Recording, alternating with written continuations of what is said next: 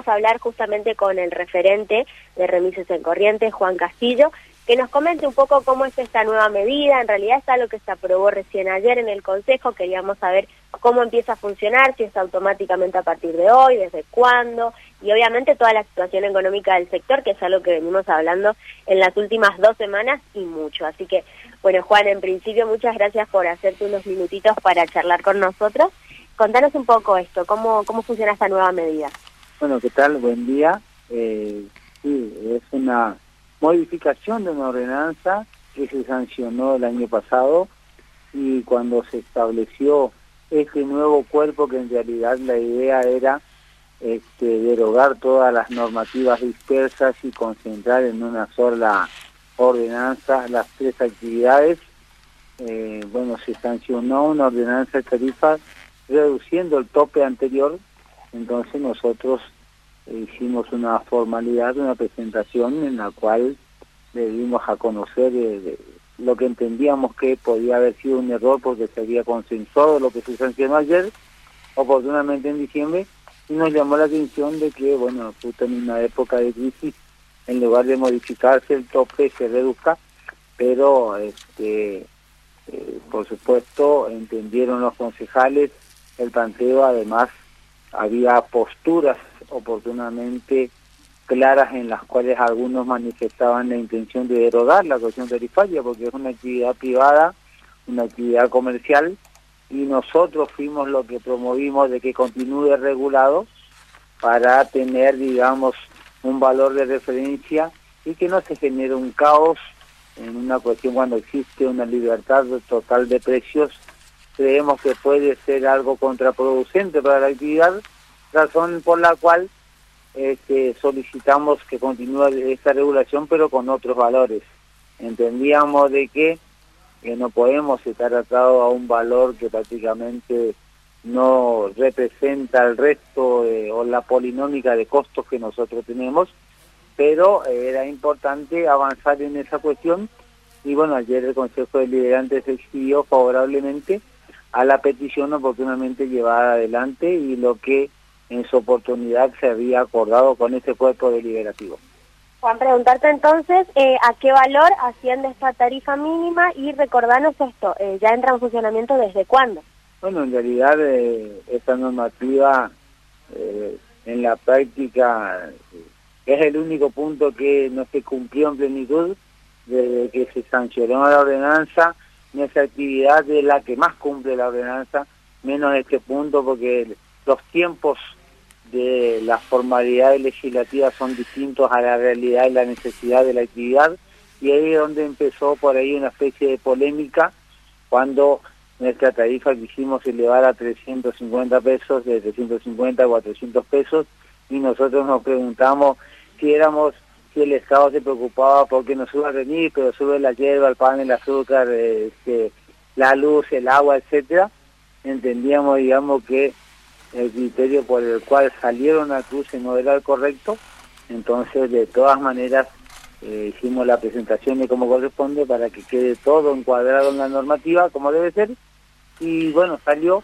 Y ahora estamos viendo la fecha, algunos quieren comenzar el lunes, nosotros eh, lo que sí nos habíamos comprometido era a esperar que se modifique la ordenanza para avanzar en, digamos, los consensos y la continuidad con la modificación tarifaria.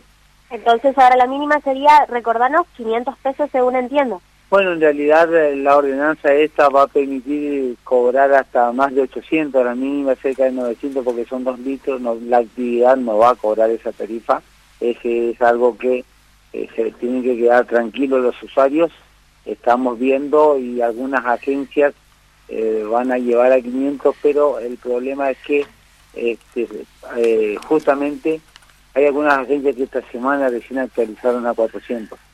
O sea que esta modificación también va a ser progresiva, no va a ser aplicada a plenitud, como siempre van a comenzar algunas agencias y después se sumarán el resto, este, ya está aprobado el instrumento y bueno, esperemos que eh, en esta ocasión este, no perdamos eh, de demanda como en las modificaciones anteriores, porque siempre fuimos prudentes a la hora de establecer modificaciones. No se olviden que hubo una devaluación, algunos insumos subieron desde el 22 al 40%, este, esos porcentajes no se traslada a la tarifa, solamente la nafta subió un 12,5% promedio, entonces es importante actualizar, pero siempre mirando el mercado que tenemos.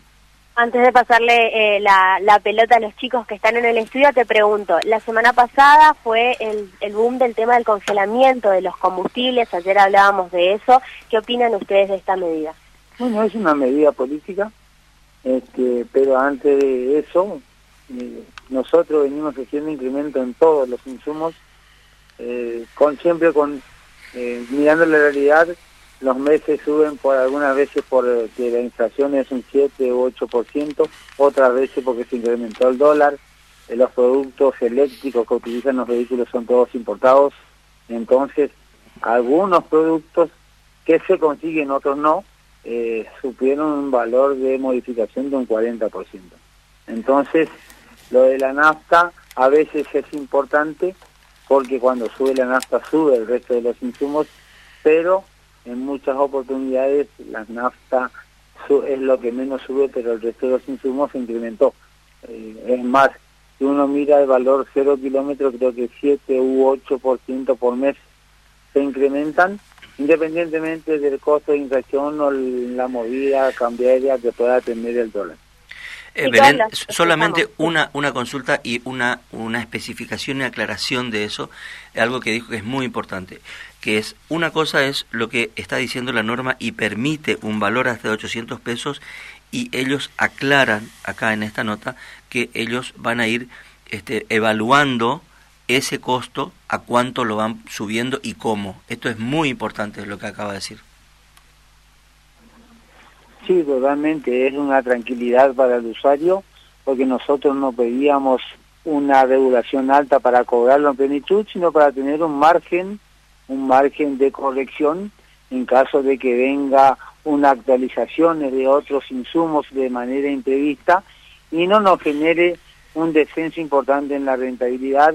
Acá lo que se pretende es de invertirle toda la actividad para poder seguir funcionando dentro de la legalidad. También es algo importante que se modificó ayer y se extendió a 13 años la antigüedad de los modelos, este, o sea, un año más, porque en diciembre se había establecido a 12. Eh, eso es una cuestión lógica, es un reconocimiento del Estado a la imposibilidad que se tiene en renovar el parque automotor la amortización justamente de esa inversión lleva muchísimo tiempo y bueno, es algo necesario para que eh, no se pierda la legalidad y pueda seguir funcionando justamente con toda la seguridad que el usuario necesita. Juan, ahí tocaste un tema que es central, porque uno pasa, eh, uno que vivía en, en la ciudad, cualquiera que ande por la ciudad, se da cuenta de esta situación, que es la enorme cantidad de empresas concesionarias de autos, sobre todo usados, que están repletas de vehículos. Y la cuestión acá, Juan, es este, eh, qué capacidad de compra eh, tienen ustedes, porque el, vehículo para ustedes es una herramienta, una herramienta de trabajo. Este, ¿Se piensa, se puede pensar al cabo de estos 13 años en la posibilidad de un cero kilómetro, en la posibilidad de un usado? ¿Cómo está eso?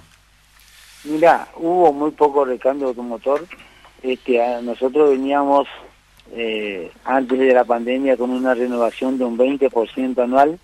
Este año ustedes podrán ver muy pocos vehículos nuevos se insertaron o cambiaron en la actividad, pero no es porque amortizaron o pudieron juntar para cambiarlo, sino porque venían con una planificación y un esfuerzo importante pagando planes y entonces salieron adjudicados y vendieron el usuario y lo retiraron.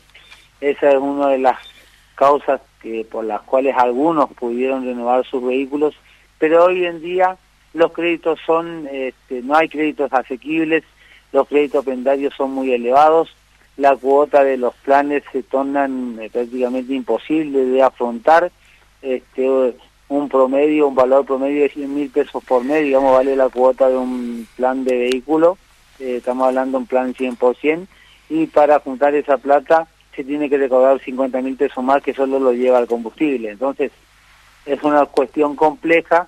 Ojalá alcance esta modificación de la antigüedad y permita, digamos, al sector, uh, nos dé tiempo de recuperación.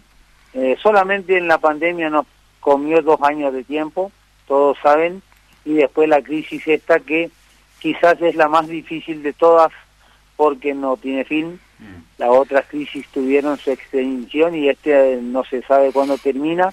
Y cuando parece que va a entrar en una meseta viene una devaluación generando ¿no? un nuevo déficit más grande del que teníamos. Pero bueno, ojalá que las circunstancias permitan poder acomodarnos a esta realidad. Juan, y con respecto a los socios que tienen ustedes, ¿no? Que son los usuarios, este, porque también están afectados por la crisis. ¿Cómo, cómo es el, el asunto? ¿Cómo se manifiesta esto? Eh, ¿Bajó la, la, la, recaudación por, por servicio o se mantiene en algún punto? No, nosotros estamos muy conformes con la demanda, eh, por esa razón de que tenemos que ser prudentes con la tarifa para que el usuario pueda seguir utilizando el servicio. El problema que tenemos es que los costos nos superan. Eh, o sea, la actividad trata de compensar ese eh, esa baja, no es baja recaudación, digamos, el no alcanzar a cubrir los costos, prestándole más horas de servicio, no es lo más adecuado, pero eh, se tratan de buscar las vueltas como para mejorar un poco la recaudación. No depende de la demanda, depende de los altos costos y la falta de previsión uno sabe que en el año el Sí, bueno, es un poco la historia de la Argentina, Juan, ¿no? Es decir, eh, para no perder hay que, hay que trabajar más, ¿no? Ahí, ahí es donde también se nota el, ajuste, digamos, más allá de todo, ¿no? Más allá del nivel de actividad, digo. Sí, en Argentina tenemos que trabajar más para ganar menos, esa es una realidad, pero el problema es que eh, siempre nos van corriendo el arco a la hora de, cambiar las piezas, hay un objetivo, todos saben que una vez al año tiene que hacerles algún servicio al vehículo, como por ejemplo cubiertas, y para cuando juntaron para comprarlas resulta que volvió a subir el monto, entonces es algo que nos van moviendo constantemente y nos cambian el objetivo. La planificación hoy en día es imposible, entonces eso eh, repercute en la calidad del servicio, es como que utilizan las piezas hasta el último, ah, digamos, hasta el último minuto de vida útil y no es lo más aconsejable, pero por suerte tenemos todavía un parque automotor eh, habilitado en un alto porcentaje. Gracias Belén da Costa por todo esto. Gracias por el informe. No, gracias a ustedes, que tengan buen día. Hasta luego. Listo, chicos, estamos en contacto. Buen fin de semana para todos. Gracias igualmente. Bueno,